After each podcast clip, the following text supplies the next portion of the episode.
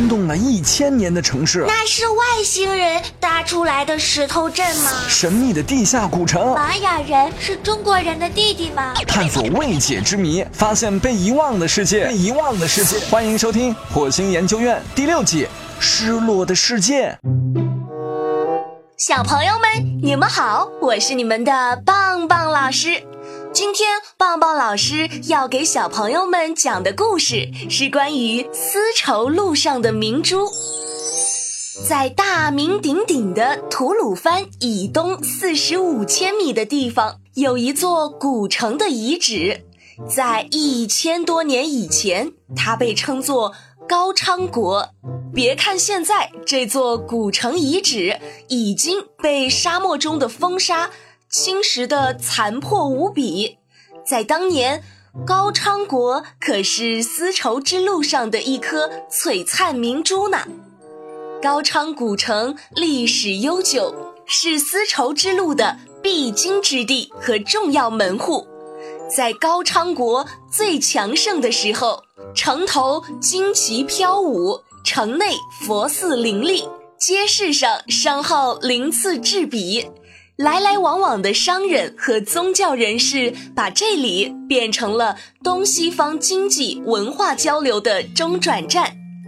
由于丝绸之路的存在，高昌国与中原王朝的联系十分紧密。每位高昌国王继位的时候，都会接受中原王朝的册封。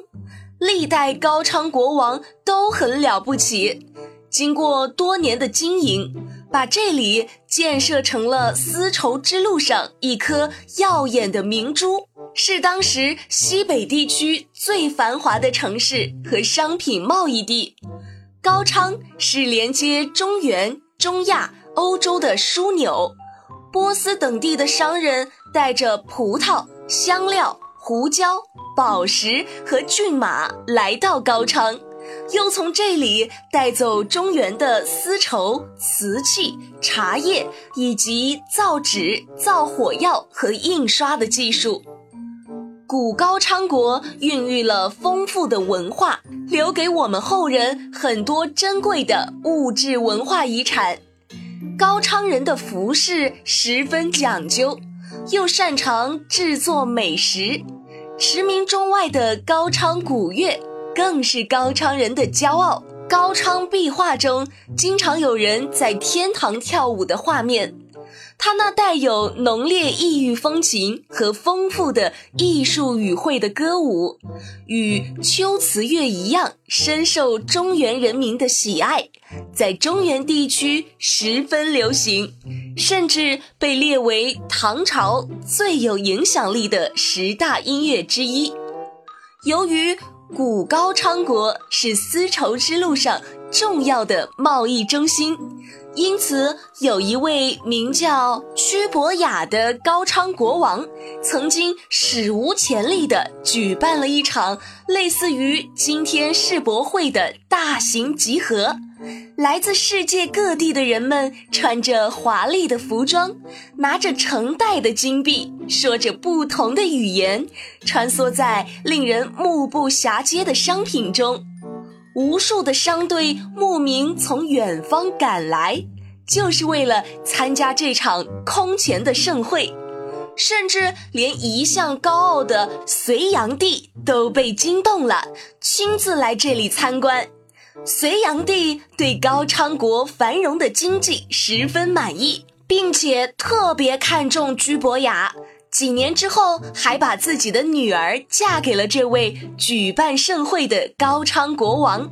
高昌国的经贸活动十分活跃，世界各地的宗教也先后经由高昌传入内地。所以说，它是古代宗教最活跃、最发达的地方，也是世界宗教文化荟萃的宝地之一。在古高昌国。最受重视的就是佛教，佛教的发祥地天竺有僧人来到高昌宣讲佛法，并在这里的许多寺庙中游历讲经。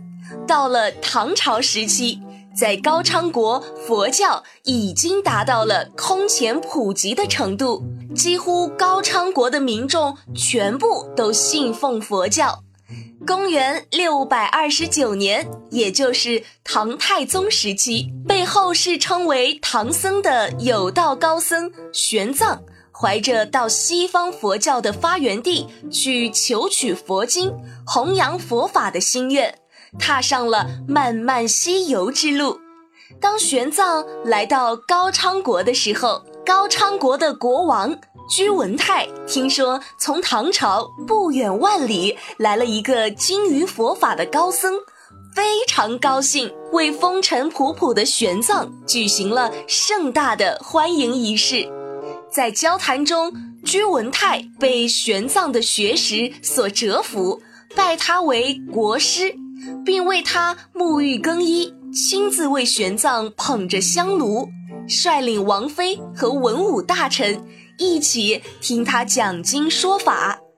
居文泰本意是请玄奘长期住在高昌国，协助他管理国政，但是玄奘早就下定决心要去天竺取经。居文泰为了不破坏他们之间的友情，无奈之下只得放玄奘西去。不过就在玄奘临走之前，居文泰提出要与玄奘结拜为兄弟。就这样，玄奘与居文泰举行了隆重的结拜典礼，之后又认真的将自己的佛法知识倾囊相授，最终。居文泰带着浩浩荡荡的队伍，把玄奘送到了百里之外，才恋恋不舍地回去了。高昌国王与唐朝高僧结为兄弟这件事儿，从此也成为了一段千古佳话。时至今日，当年如此强盛的高昌国，已经是满目疮痍、凄凉无比的一片废墟了。是什么摧毁了这座丝绸之路上的宗教名城呢？也许是缺水，也许是战争，但最根本的原因是人们心中的贪婪和浮躁。古高昌国历来是中原王朝的属国，但是在唐太宗年间，那个信奉佛教。与高僧玄奘结为兄弟的高昌国王居文泰却盲目自大，不仅对唐王朝的管辖表示不满，甚至勾结西突厥，截断了贯通东方和西方的丝绸之路，向过往的商人们征收重税，把这些钱拿来满足自己贪婪的欲望。唐太宗派遣使者告诫他，但是居文泰却满不在乎地说：“凭你唐朝是怎样的富国强兵，但是我只要守在这里不动，就可以凭借自身的优势御敌于千里之外。”唐太宗听了这话，非常生气，派出数万大军。并且联合了丝绸之路上的其他少数民族国家，一起攻打高昌国。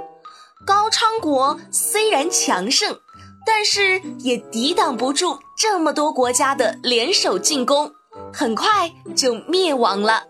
高昌古国的残垣，如今依旧屹立在吐鲁番盆地，像一尊尊残缺的雕塑，挣扎在烈日之下。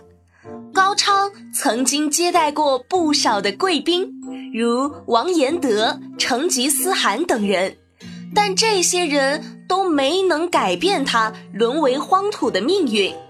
如今古城已然显露一片萧瑟，像一位魂断大漠的老战士，诉说着历史的悲凉。棒棒老师，那什么是丝绸之路呢？丝绸之路是指西汉时期由大名鼎鼎的外交家张骞开辟的，以长安为起点，经过甘肃、新疆到中亚、西亚，并连接地中海各国的陆上通道。因为这条路西运的货物中以丝绸制品的影响最大，所以被称为丝绸之路。古高昌国就是丝绸之路上的一个很重要的国家。好了，关于丝绸之路上的明珠，棒棒老师就讲完了。小朋友们，如果有什么新的发现，或者有什么建议，都可以在节目下方评论留言告诉棒棒老师。我们下期再见喽！